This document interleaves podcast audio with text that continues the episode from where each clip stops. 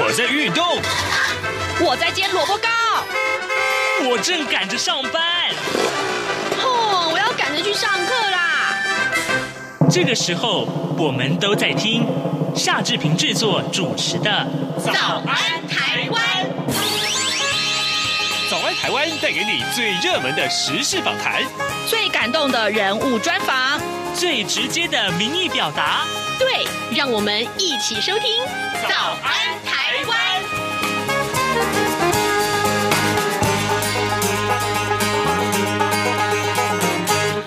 早安，台湾！我是夏志平。今天是二零二二年的五月二十三号，星期五。在今天早安现场这个单元里面，志平要为您来探讨这个有趣的话题。各位，您喜不喜欢走进老房子去参观？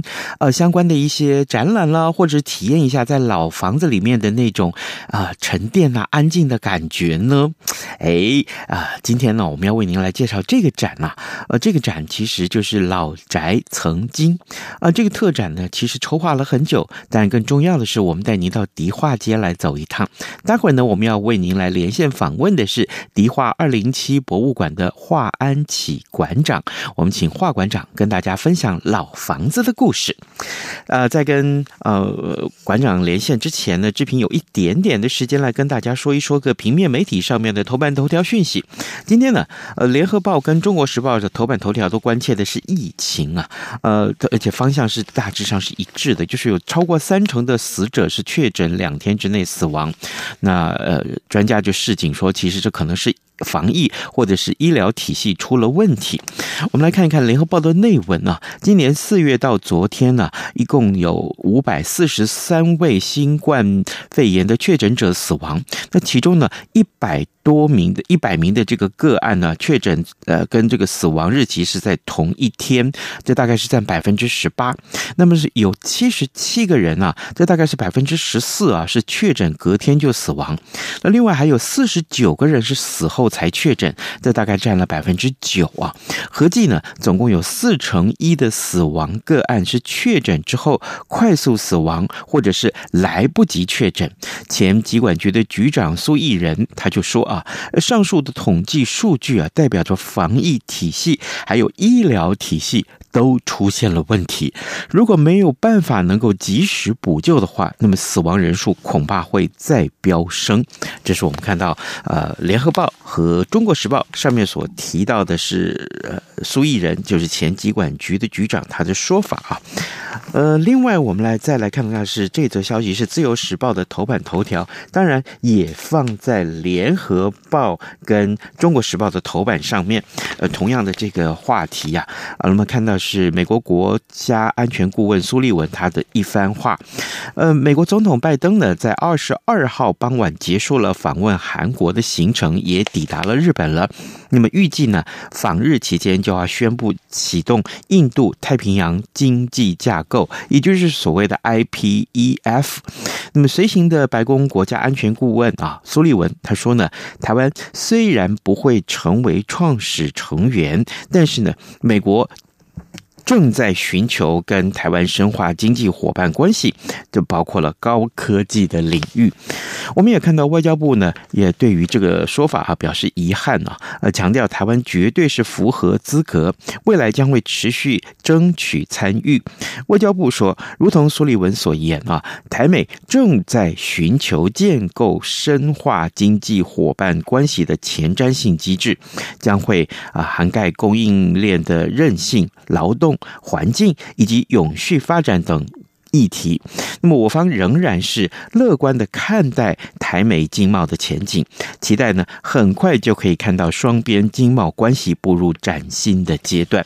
这是自由时报为大家所关注有关于啊、台湾没有办法成为就是印太经济架构的创始成员，那么外交部呢是表示遗憾呢、啊。好的，呃，现在时间已经是早晨的七点零四分四十三秒了，我们要进一段广告。广告过后，马上要跟华馆长来连线了哟。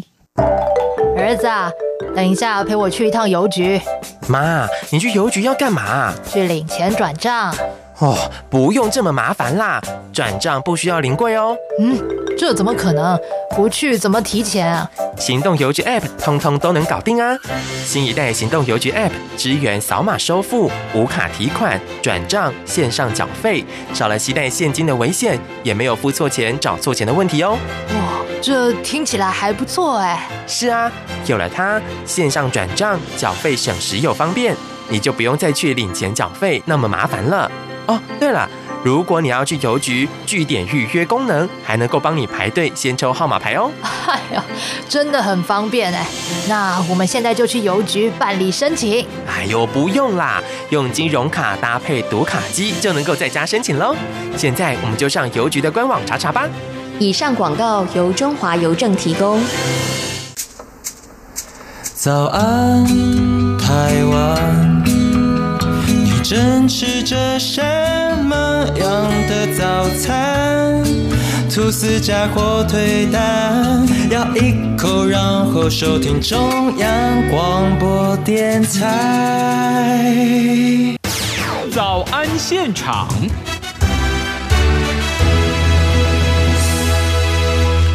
这里是中央广播电台台湾之音，您所收听的节目是《早安台湾》，我是夏志平。此刻时间早晨七点零六分二十六秒了，各位啊，走进老房子里面啊，您是不是可以感受到一种沉淀而且安静的感觉呢？那么今天呢，我们就要为您介绍一个以老房子为主题的特展啊。我们这位连线的受访者呢是迪化二零七博物馆的华安琪馆长，我们要请。馆长来带领大家一块儿来参观这个特展，叫做《老宅曾经》。馆长您早。早，夏大哥，各位听众朋友，大家早。谢谢，谢谢馆长一早了 来接受我们的专访，要麻烦您了。首先啊，我还是先把焦点放在这个展上面。待会儿我们要请馆长再来介绍老房子啊。哦，我听说老宅曾经这个特展策划了非常久的时间，那么是不是也先请馆长为我们分享啊、呃？特展举办的时间、地点，还有相关的资讯、主题或特色？嗯，好。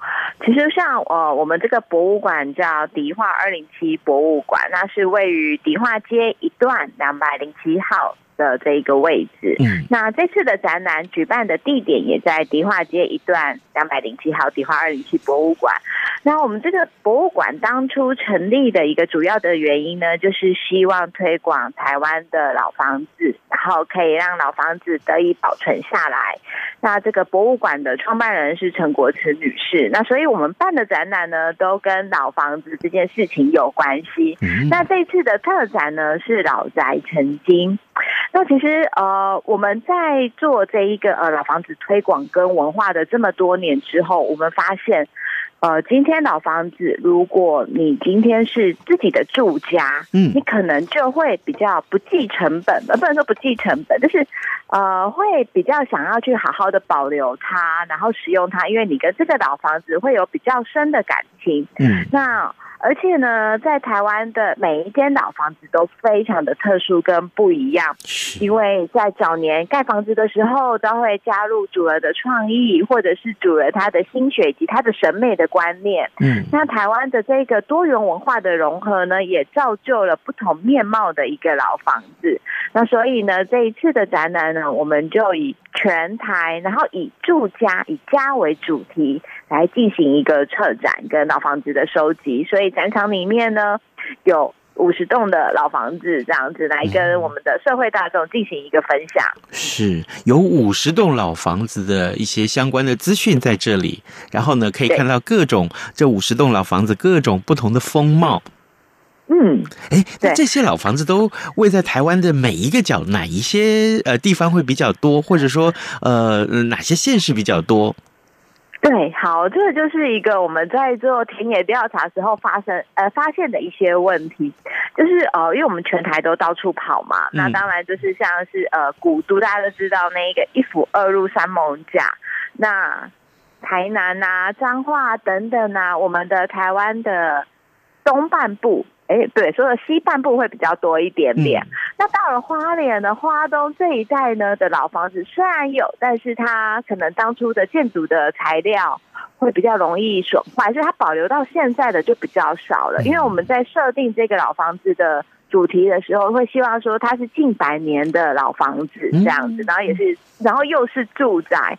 那我们在做花东这一区的田野调查的时候，我们就有跟我们的呃顾问老师们啊讨论，就是说呃像李乾朗老师，我们也有请教他说，哎，为什么花东的这个老房子会比较少一点？那除了刚刚我讲的材料的问题，然后再来的话，就是因为以前在日治时期的时候，它有蛮多的老房子是属于宿舍，例如像花东会有一些日治时期的移民村。那我们在做一个规划的时候，因为宿舍它比较偏向是呃官方的建筑，嗯，就不是自己盖的老房子，所以就被我们摒除在外了。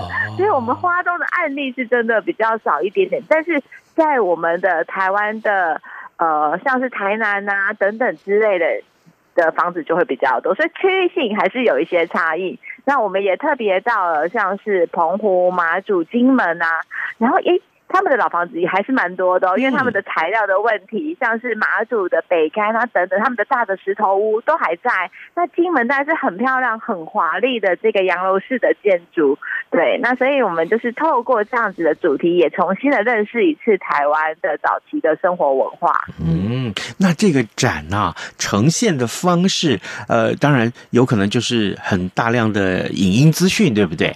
嗯，没错，我们这次的展览的呈现方式啊，因为我们希望是呃记录下这个房子，我们第一眼看到它那种怦然心动，会觉得它很漂亮这样子的感觉，所以有蛮多都是用照片的方式呈现。那当然呢，我们也是用。还有文字的一个部分。那这次其实搭配了展览，我们也出了一本书，同名书籍叫《老宅曾经》。嗯，那就会介绍一下这个区域的一个范围的一个历史。那讲说为什么会有这样子的一个房子的一个特色，或是为什么他们当初会在这边有房呃盖房子。例如像城中和宅，好了，高雄很有名的城中和宅。嗯，那他们家是做那个呃港口运输生意，所以他们家的房子当初站在屋。站在二楼的时候，是可以看到整个海港，看到他们的陈家的船这样子进船的，所以他的这个房子跟主人跟区域地理位置是非常的有关系的。嗯嗯嗯，原来如此哦。好，呃，各位听众，今天早上之平为您连线访问的是迪化二零七博物馆的华安琪馆长啊。我们请馆长先为我们介绍《老宅曾经》这个特展。嗯，馆长，我听说配合这个特展，是不是还有一本？本书出版了啊，是不是也请你为我们介绍一下这本书好不好？对，呃，像因为展场的空间有限，其实迪化二零七博物馆是一个非常小的一个博物馆，那有这么样精彩的一个内容，在展场内没有办法好好的跟大家分享，所以我们就出版了一个同名的书籍，叫做《老宅曾经》。那在书里面呢，会有更多的一些小故事，然后更多精彩的照片。那包含呢，像是呃建筑当中会有一些专门的语汇，然后还有一些用词的话，我们就会在书里面跟呃大家做一个分享跟介绍。是，哎。讲到这个小故事啊，馆长，我可不可以出一个难题来考考你啊？因为因为是这样子啊，是啊，因为我们的听众特别喜欢听故事啊。那当然，每一间老宅都会有很多的故事。那我不知道可不可以也请啊馆长就举一个例子告诉我们好不好？这些个老宅，您觉得让你印象最深刻的啊哪一些故事，或者说是感人的？呃，简单的为我们听众来分享一下。一个可以吗？可以啊，没问题。嗯嗯嗯、是这些老宅里面啊，可 我想分享两个故事，会不会用太多时间？不会不会，您说您说，嗯。好，我想分享一个是呃，大家可能最近非常耳熟能详的茶金的北浦江阿星养柔。嗯，对，那北浦江阿新洋楼这个故事，可能大家都知道，他们就是做茶商致富嘛，等等。嗯，可是对我而言的话，是我们在看这个家庭家族之间的情感。嗯，后来北浦江阿新洋楼，他们就随着时代的一个没落，他们就被迫离开这间老房子了。嗯嗯，那他们的家人呢，是在呃，大概跟二零七年，大概差不多在五年前呢，五到七年前呢，把这间房子又买回来。嗯，买买。就是家人透过家庭的力量，那当初这个房子呢，就是呃是被银行所收回的。那银行在释出要拍卖的时候呢，大家都知道他们的家人对这间房子有非常深的情感。嗯，然后原本也有可能竞标的这个竞标者呢，就是也是就是。深受感动，那后来他们就把它买回来之后重新修复，那现在才有机会可以对外开放，甚至成为茶经的拍摄地点。那我觉得。房子他跟家人之间的情感，我觉得是最难得的一件事。嗯，那另外一个呢，还有在新北市的这个呃深坑的炮展的山区有一个林家草厝。嗯，那林家草厝呢，它是比较少见的，现在还是属于土埆厝的一个茅草屋。嗯，那我们去拍摄这个房子的时候，也有跟阿北聊天，就住在现在里面的这个林家的阿北，我就说阿北，你就住在林家就不红本呢，就是因为他在。比较深山里面就不红本呢，然后他就说，可是这是他小时候的一个生活记忆。那他也是年轻的时候在外打拼，然后他现在年纪比较大，他想要回到他以前的一个生活的一个环境里面。那林家草厝呢，它真的就是后面还是一样是茶园。那茅草屋的这个茅草呢，其实在一些步道协会的志工刘克香老师的带领下面，他们每一年都要去做一个上面的一个。呃，白茅草的一个更新，对，所以我觉得这是一个人跟家庭的感觉，然后非常融合在一起。因为我们现在在谈老房子活化，嗯，然后老房子再利用。今天他只要是商业经营，他就会开始去计较，我要多少多少年去摊提，多少年呢，去让这个成本回。回回回回来这样子，可是如果今天是自己的家，他可能就会想说：好，我就是要住一个舒服，或者是我好好把我们家保留下来。那所花费的这个成本呢，或者是他的用的这个心力呢，会更多。所以，我们老宅成绩呢，就是跟社会大众整个进行一个分享。这样子，这五十间房子的故事，嗯，了解哦，原来如此。哎，馆长，那么好，我们我们我们听到你讲两个呃这个老房子的故事，一个在北埔，一个在深坑。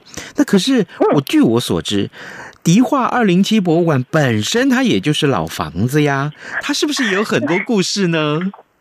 对，没错。其实迪化二零七博物馆啊，呃，我们自己本身没有在这个五十间房子里面，主要的原因是以前呢，它是商住商混合型的一个住宅，它是一个一到三层楼，呃，一到三层楼的老瓦厝。嗯，那一楼呢是店面，二三楼是住家。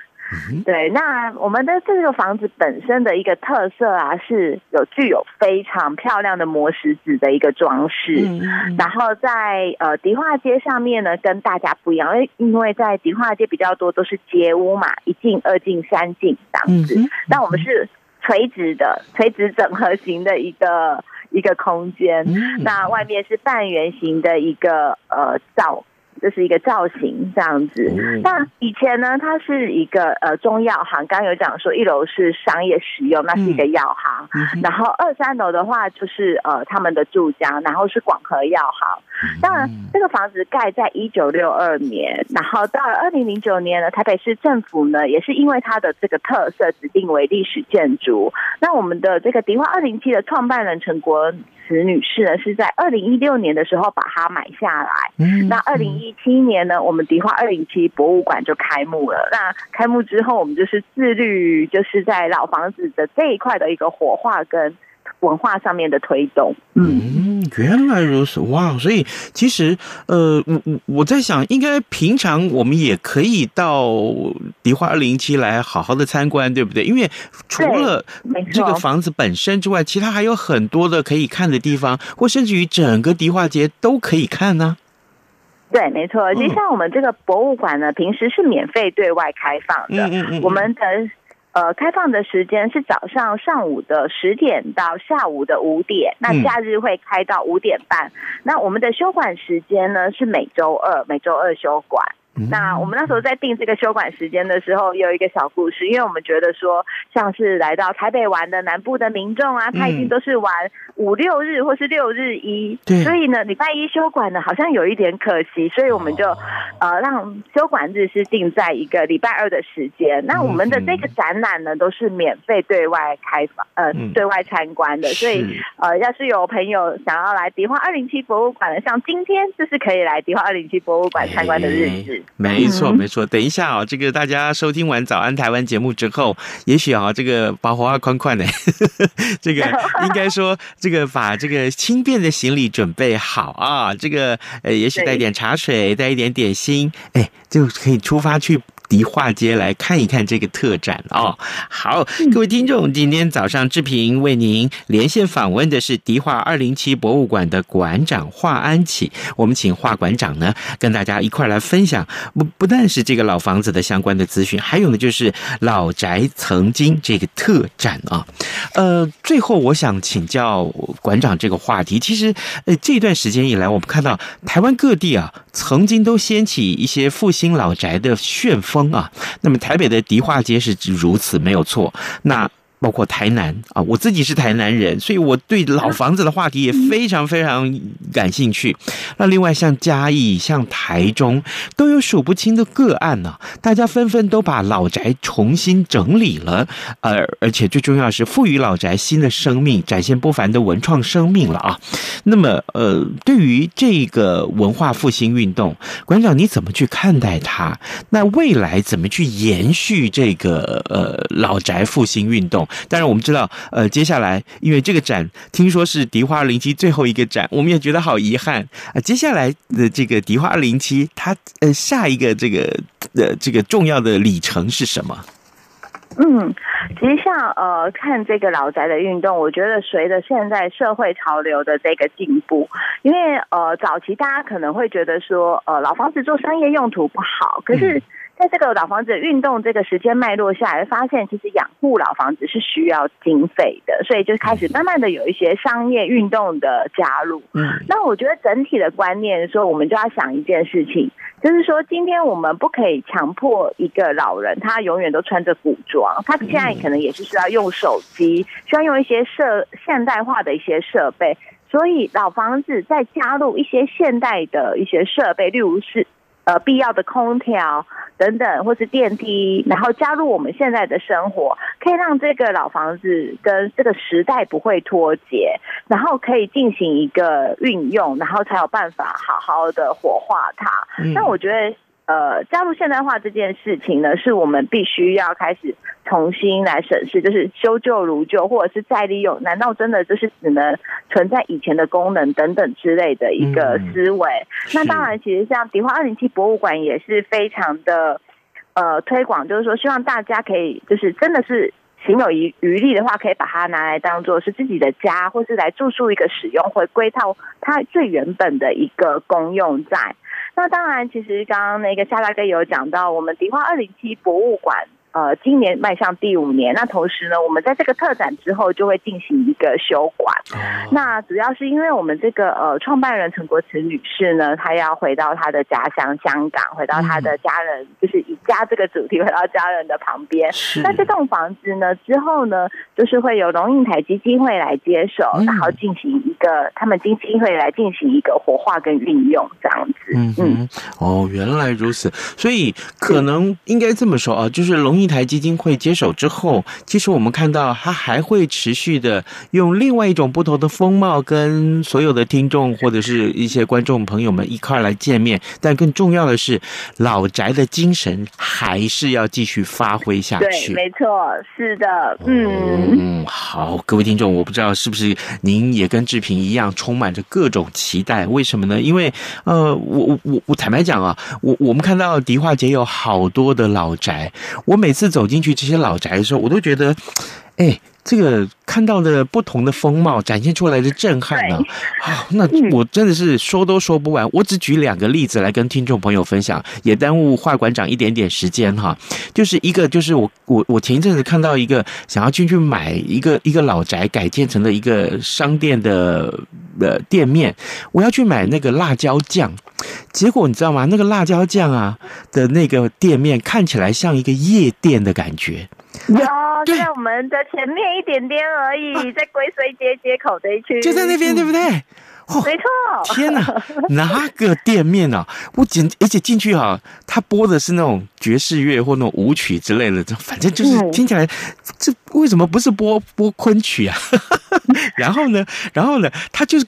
感觉整个像那种豪华的那种珠宝首饰店啊，要不然就是夜店之类的感觉，我非常的震撼。这是一个。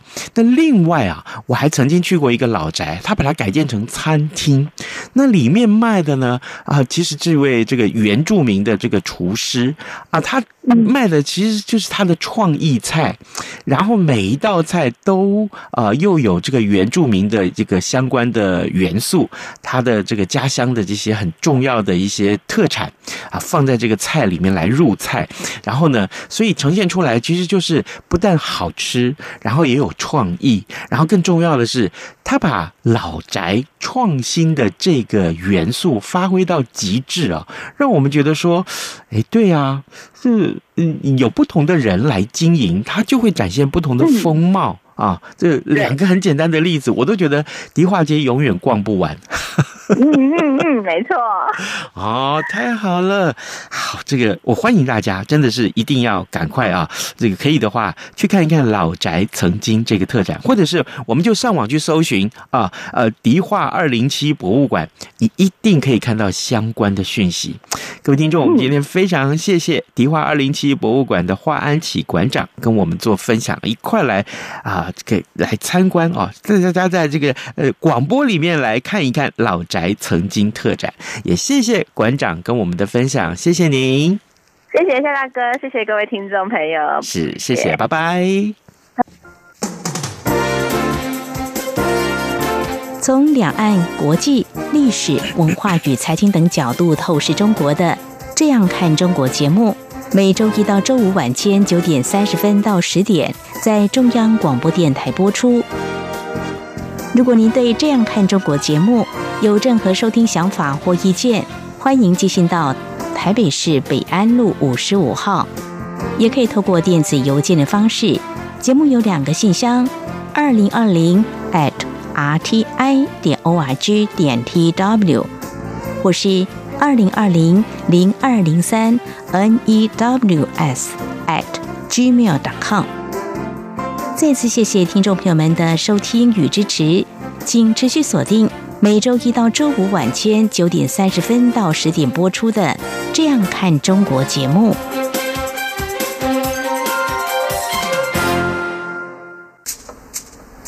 早安，台湾，你正吃着什么样的早餐？吐司加火腿蛋，咬一口，然后收听中央广播电台。早安，报马仔。这里是中央广播电台台湾之音，您所收听的节目是《早安台湾》，我是夏志平。此刻时间早上七点二十七分五十四秒啊，来，我们来为您分享这个消息。大家都以为说啊、这个年轻人不敢生小孩，哈，是因为这个呃养不起啊，因为的赚的钱很少。呃，是这样子吗？哎，但是这个例子，接下来这个新闻可能可能是一个反证哦。呵呵呃呃，这个呃，心情越好啊，薪是薪资的薪啊，心情的越好才越敢生吗？彰化县去年啊，呃，这个呃。